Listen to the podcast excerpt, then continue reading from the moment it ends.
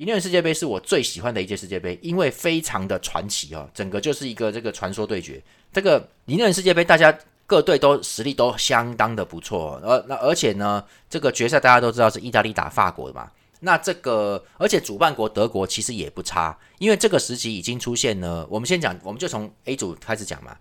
这个时候德国队已经出现了，除了 c l o s e r 跟巴拉克之外，好，还出现了 Podolski。好，我我们来看一下他们有哪些人嘛。这个 Borowski、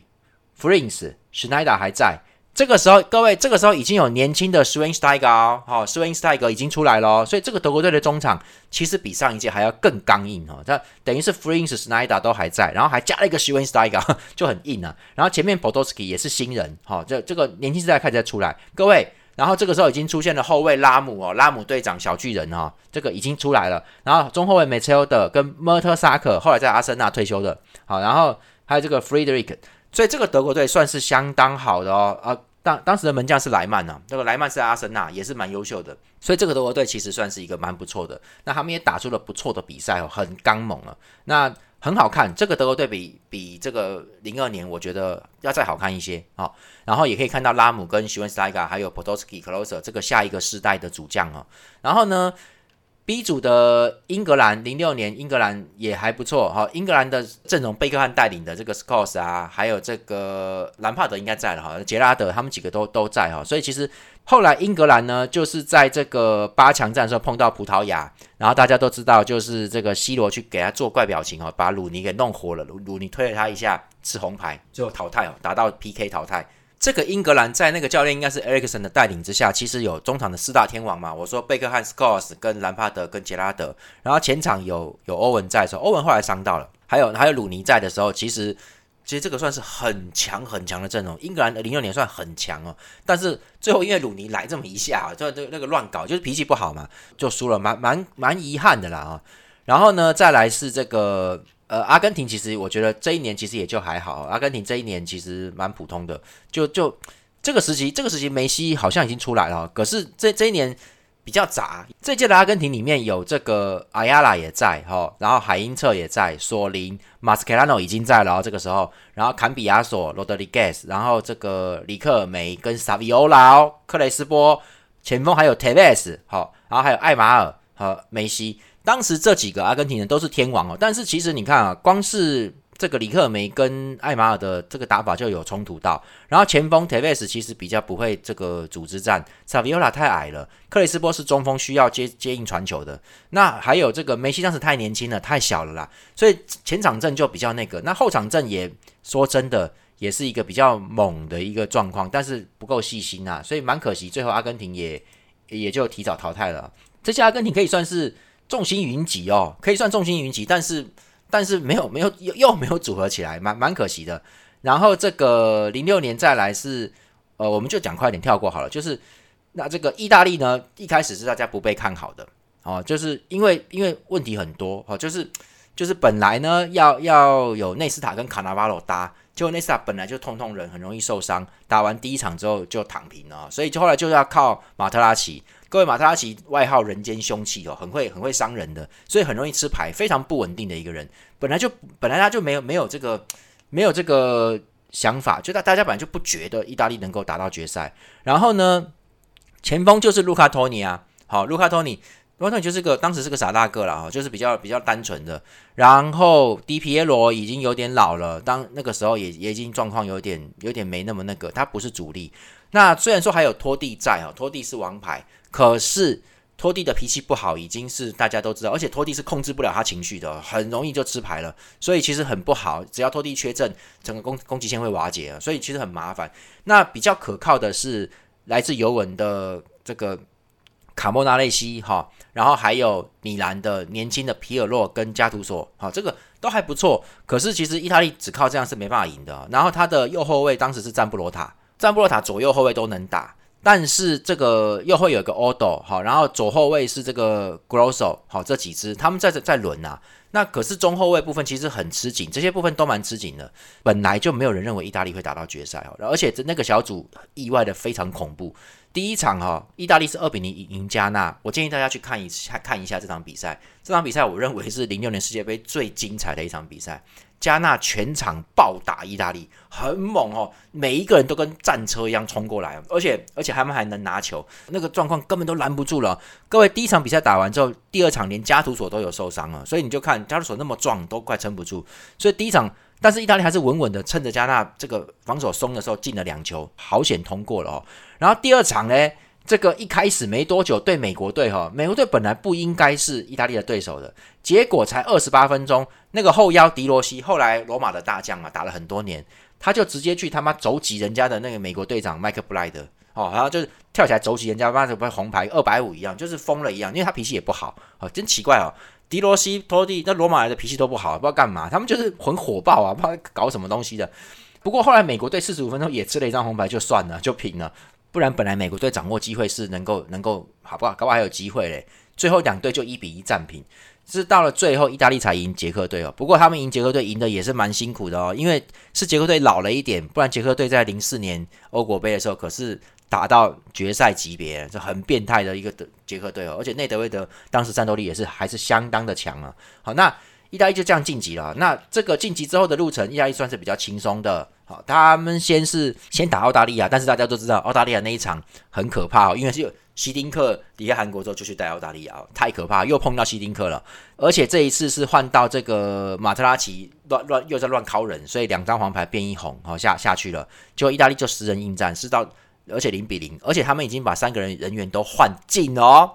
而且希丁克还有两个人，至少有两个人吧，我记得可以换到本来零比零要进延长了，是最后格罗索立功了哈，搞出了一个这个十二码来。格罗索是假摔啊，但是那个那个动作其实大致上都有符合犯规的判罚标准，只是呢，其实可以不用判的，那个是可判可不判。裁判就是有一个很帅气的姿势指出指的点十二码罚球点，就是那个那个那一幕很有名啊。然后最后是拖地罚进了哈，所以拖地。也也算比较冷静啊，把把他把把球罚进了才晋级的。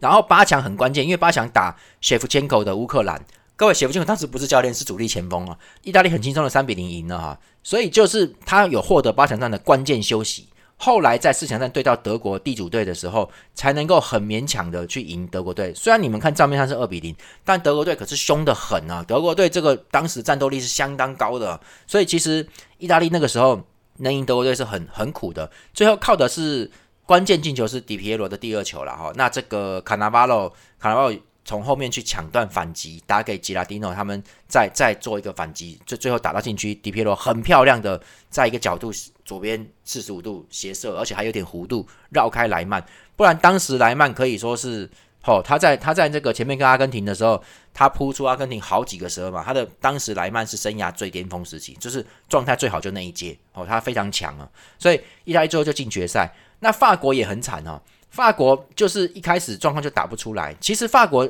席丹在这个零二年世界杯之后，后来在零四年的这个这个欧国杯也是也是提早淘汰了。那结束之后，席丹就觉得自己已经老了，他觉得该退休了，所以他就退了。这下好啦，球王席丹一退休。很多人跟着一起退啦，好，那这什么 Vieira 啦、马克莱莱啦、图拉姆，他们通通都退光了。结果法国队后来退光了，就妈的，其实那些人都还能打啦，都都，但是都他们都过三十岁，但是都没有过三十四岁，只是他们嫌自己就是就是算了，就打职业队就好了啦。结果呢，法国队在会外赛打的跟狗大便一样，很烂，没办法，法国足协只好跑去求席丹。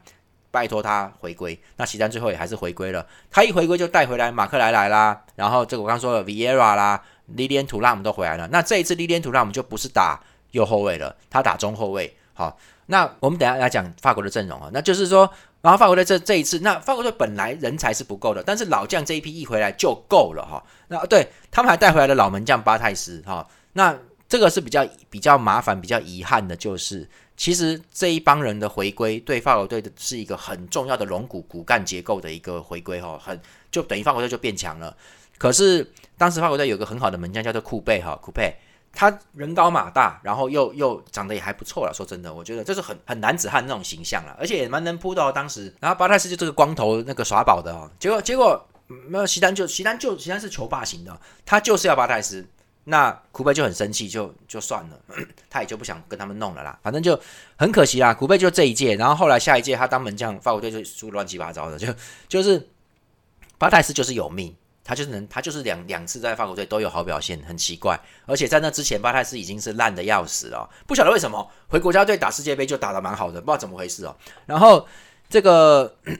这个法国队当时就是有左右两翼嘛，一个是左边的马鲁达是法属圭亚那的这个移民哈移居来的，然后还有刀疤煞星里贝利，里贝就是那里贝利就是那一届打出来的啦。好，然后还有原来的前锋亨利特雷泽盖也还在，然后。席丹一回来嘞，本来要打中央的这个 C D 国富，当时在里昂嘛，C D 国富就被拿掉了。那他也算是一个，他不能算遗珠之憾，因为他本来的能力就算比较平庸。好，但是他在里昂是十号，可是可以看到很明显，你现在现在再回回过头去看李阳的十号，当时是欧冠的八强到四强的位置的十号哦。他跟席丹根本不能比，席丹比他强太多了，就是这样子而已啊，所以没辙啦。所以零六年世界杯就就是这样子啊。那法国队本来一一开始还没打好哦，第一场就零比零平的瑞士，第二场他们竟然一比一被南韩队逼平，两平哈。法国队当时都已经要被淘汰出去了嘞，幸好这个小组其实大家都乱七八糟的，所以其实就比较乱一点。好，那南韩跟这个第最后一名多哥也是也是乱七八糟，所以所以就是所以其实就是没有特别的那个啦，没有特别的激烈竞争。所以最后法国队对着多哥才以二比零获胜，而且是紧急有一些调整哦，就就是蛮蛮蛮惨的。就是那个时候法国队在晋级之前是状况相当不好。各位，瑞士当时还是小组第一晋级的，那个那支瑞士比现在这个瑞士要更更感给人感觉更舒服啦，打我觉得更好。然后呢，法国队晋级之后就好玩啦，哈，他们第一站就打西班牙。好，那十六强了，打西班牙，西班牙猛得很呢。当时托雷斯已经在了嘞，各位，在那个还给他们进先进球啊，就所以法国队差点要输的。但是后来法国队是抓慢慢打，也是慢慢磨，慢慢磨。就像我说的，他们是控制住局面，慢慢磨你。等你出错，我们再进一个球。你出错，我们还不一定会进球。我们是法国队，不是说对方出错他能逮到的那一种，他们不是很会逮机会的球队啦。但是他就是说。我是用威力，用席丹这种压力型的带球往前推，在你面前持球你也抢不走，抢走了我们再抢回来，防守坚实，一直推一直推，你会发生失误，但我们不一定能进球。可是你慢慢会不断的发生失误，我们就会进一个球，我们就能退后了。好，所以这这场比赛里面就是这样慢慢把西班牙磨倒的哦。后来西班牙一垮就全垮了，法国队最后三比一胜利。然后再就是这个法国队一比零赢巴西的八强战那一场，其实各位那那场巴西其实要赢的。巴西那个时候其实是有有好几个天王在哦，这个大罗、小罗、卡卡好像也在哦，还有阿德里安诺。当时巴巴西那个巴西算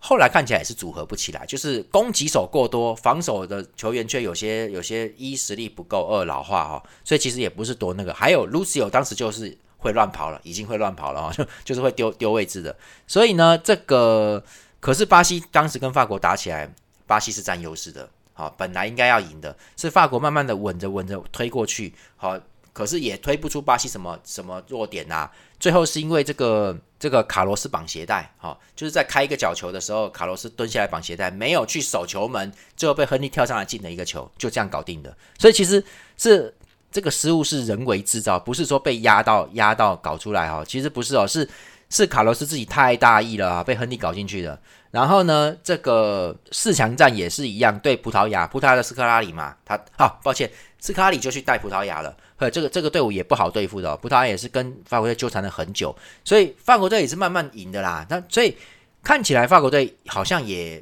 也没什么冠军相的时候，但是他慢慢一路一路上来，你就会觉得他越来越稳，越来越稳，越来越稳定哈，打到决赛。然后这个意大利就是一开始乱七八糟，有点有点紧张，乱七八糟，然后后来。慢慢慢慢慢有赢球，然后关键的八强有休息到，没有被连续作战给搞垮，因为中间对乌克兰他们轻松赢了啊，所以对德国队的时候再准备好，就把德国队打败，好，再他就打到决赛。各位，我记得当时的这个意大利的所有进球是分散在十个球员还是还是九个球员身上，好，他们几乎是每一个人都有进到一个球，就就是几乎每一个人都有进到一个球，也就是说，意大利当时是没有主力射手的。好，他们没有一个好的攻击阵跟攻攻击射手。那其实意大利就是这个托蒂就是很危险的人，所以所以当时里皮教练打的是双核心，前场是托蒂在组织在推在进攻，后场是皮尔洛在搞长传在做组织在稳定后面的防线。表面上看起来是双核心，但里皮其实中间是有把托蒂换掉，托蒂其实不高兴啊。其实里皮要的是皮尔洛，因为他很清楚知道后腰好。球队才会好。那至于偷听那个一天到晚发神经、会抓狂的人，其实是其实是很危险的。那总之决赛呢，就像我之前说过的，意发只要对决到，大部分都是很无聊，好，就是就是蛮蛮消耗，大家不断的在消耗啊。结果意发之战的决战的，我觉得可以看，因为这已经算是意发大战里面最不无聊的一场了啊。那双方的压力都压力值都够大，都有能够把对方打破的能力哦。不过呢，最后打破居然不是一个好的战术，而是一个马特拉齐。啊，就是就是这场比赛充满了意外啊，因为马特拉齐呢，先是这个这个七分钟就被就好像他是不知道去绊倒谁呀，搞了个十二码，席丹就七分钟就罚进了，法国七分钟就一比零领先，后来就盯到十九分钟，那个又又做到一个定位球，马特拉齐上来强行爆顶，然后把这个利练图他们推开，因为完全靠暴力的，然后然后他不是犯规了，但他就太壮了，就跟你硬撞，把球撞进去，好，然后所以就一比一了。双方一直着战，一直鏖战到这个延长赛。可是呢，意大利其实快撑不住了，因为席丹的中央压力太强，而且那一场对决里面，其实皮尔洛应该算是没有，应该应该算有一点输了哈，因为席丹太壮，跟皮尔洛不能比的。他往前压就是一直攻击，所以所以意大利其实压力压力值很大。而且说真的，卡纳瓦罗虽然厉害，但是他比较也是比较矮的哦，所以他面对法国队这些这些。也比较高壮的人哦，比较比较猛的家伙，而且法国队里贝利跟这个马鲁达也算也算很厉的。里贝利不高，但是很会很会突击。那各位，你们后来看到里贝利都是身上有伤的。这个里贝利现在这个时期哈，相当于罗本，可以说是相当于罗本的，很恐怖。就状状态好的罗本呢，你们就明白了。所以其实双方僵持了很久啦，但是呢，到下半场的时候，他们后来。法国队换上了特雷泽盖之后，打禁区前锋的时候，他有稍微加压。我记得他是换掉一个这个，不知道换掉谁。然后因为里贝利他们体力耗尽，他他们就是有换下来。这个换上特雷泽盖在前面的时候，后来我就说，席丹有一个很漂亮的头球，很精彩的那个，当时已经压到他们从法国队从这个意大利半场已经推进到意大利的十八码线内了，已经。头球一个高速头球，布冯很勉强才能拖出去。如果再坚持一下下，那场比赛就要法国队就要进绝杀，在一百二十分钟的时候会绝杀掉。没想到在一百一十分钟开始之后，下半场开始延延长赛下半开始没多久之后，席丹突然就给马特拉齐一个头锤，好，不是不是顶球，是头锤在在他胸部上面。这个我不用讲，大家都知道了。最精彩的一幕，这个是世界杯历史上最精彩的一幕哈，真的就是。这个堪比马拉多纳的上帝之手，当然上帝之手是很经典的一幕啦，算是算是意义最大了。齐丹这个也算是可可以直追其后，在决赛上面干这种事情哦，就很离谱啊。然后那就是据说马特拉齐在在顶角球之后出来之后，跟齐丹讲了一些话。好，根据齐丹后来自己说，马特拉齐骂他妈妈是妓女，好说阿尔及利亚的移民来到法国都只能做鸡呀。啊，反正类似这种话啦。哈。那马塔奇不承认，他说他没有讲那么难听。后来还出了一本书，说我到底说了什么？好，还靠这个出书赚钱啊。总之，席丹就给马塔奇头锤之后，裁判看到啦，过去就红牌啦，完啦。所以这个席丹本来本来各位当时法国本来已经要赢了，其实法国很有机会在延长赛把把这个意大利压垮的，结果就因为席丹。搞这么一下红牌，其实就是靠靠着席丹才能法国才能打到这个地方。最后也是因为席丹来这么一下，就就没办法，就平手。最后平手进入 PK，PK 战最后就是以特雷泽盖上来一球之差。那特雷泽盖也很可怜，因为他在延长赛上来之后，他好像只有我看到的情况只有三到四次碰到球。好，他就是他就是几分钟才上来的。我看他其实蛮晚才上来的，他其实是一百分钟才上来的哦，等于是延长赛开始之后十分钟他才上来的哦。好，所以。他根本没有机会碰到几次球啦，好，当时大家都很累了，那然后就要罚十二码，所以最后他就他反正他就罚丢啦，蛮可怜的。但这个没没办法，但最后盯到最后，意大利五球全进，哦，那不过呢，这个也有一个也有一个比较可以讲的，就是布冯呢，当时世界第一门将布冯跟老是出状况的傻瓜光头巴泰斯，其实在这一共九个点球里面，双方一球都没有扑掉。好都没有挡到，所以双方的射手其实都不错哈。那布冯自己也虽然说是那个让法国罚了三球进去，而第因为这个一球没进是特雷泽盖自己罚丢了，不是布冯扑掉的，所以其实双方的门将都没有用武之地，在这个 PK 里面，最后意大利五球全进拿下这个决赛哈。这场比赛算很精彩的哈。虽然说我说你可能看数字是觉得一比一平手，但我建议大家一定要去看哦。我我说意大意法无聊哈是。是那种无聊，是是开玩笑这种，就就就是就是双方都很了解，所以就不晓得你们在并瞎棒，你知道吗？在在搞什么鬼啊？两边都搞鬼，搞来搞去的，所以就是这种就会有一些会有奥博出现，像马塔其实就是奥博啊，哈。然后席丹也是，你看慢慢控着控着，突然是下半场延长赛就开始压，他就已经逮到你的那个弱点，你累了哈，我就推进来，哎，就是会有这种转折曲折啦，哈。那这种东西，这种东西其实你说什么时候出来也不知道，一发之间如果无聊，就是一一路。零比零，一比一就结束。那这场比赛的一比一算是相当精彩哦，有很多的精彩画面，战斗啊、射门啊都有，而且中场的僵持，因为当时双方的中场，你看有有托蒂，有皮尔洛，意大利这边，法国队这边有有席丹，有有 Patrick Vieira、马克莱莱哈，这些东西还有里贝利，好，这个都是传说级别，传说级别的哦。所以这个当时的。这个决赛其实两边的每一个球员都是传奇经典。马克莱莱是相当优秀的世界历史上经典的后腰，佩崔佩崔克比尔也是不不但是英这个世界历史经典后腰，也算是英超历史的经典后腰。然后席丹是球王，对不对？亨利不用说了吧？亨利是法国历史上最强前锋啊，算是最强前锋，而也在也在英超是金靴，也是传说前传说前锋嘛。所以整个法国队其实利连土让不用说到现在都是我之前讲过啦，这个。到现在，很多球员在选心目中最佳阵容的时候，后卫一定会摆利迪恩图拉，对不对？那意大利不用说啦，世界第一门将布冯，对不对？卡纳瓦罗是很很优秀的天才天才后卫，然后这个皮尔洛、托蒂，好，还有还有蛮牛加图索啊，这个这个斗牛犬加图索，对不对？那这个其他其实还好啦，但是意大利这几个也都不错，所以而且他们都是在未来很多球员你会忘掉，但这些球员历史上是留名的，所以其实这是一场充满了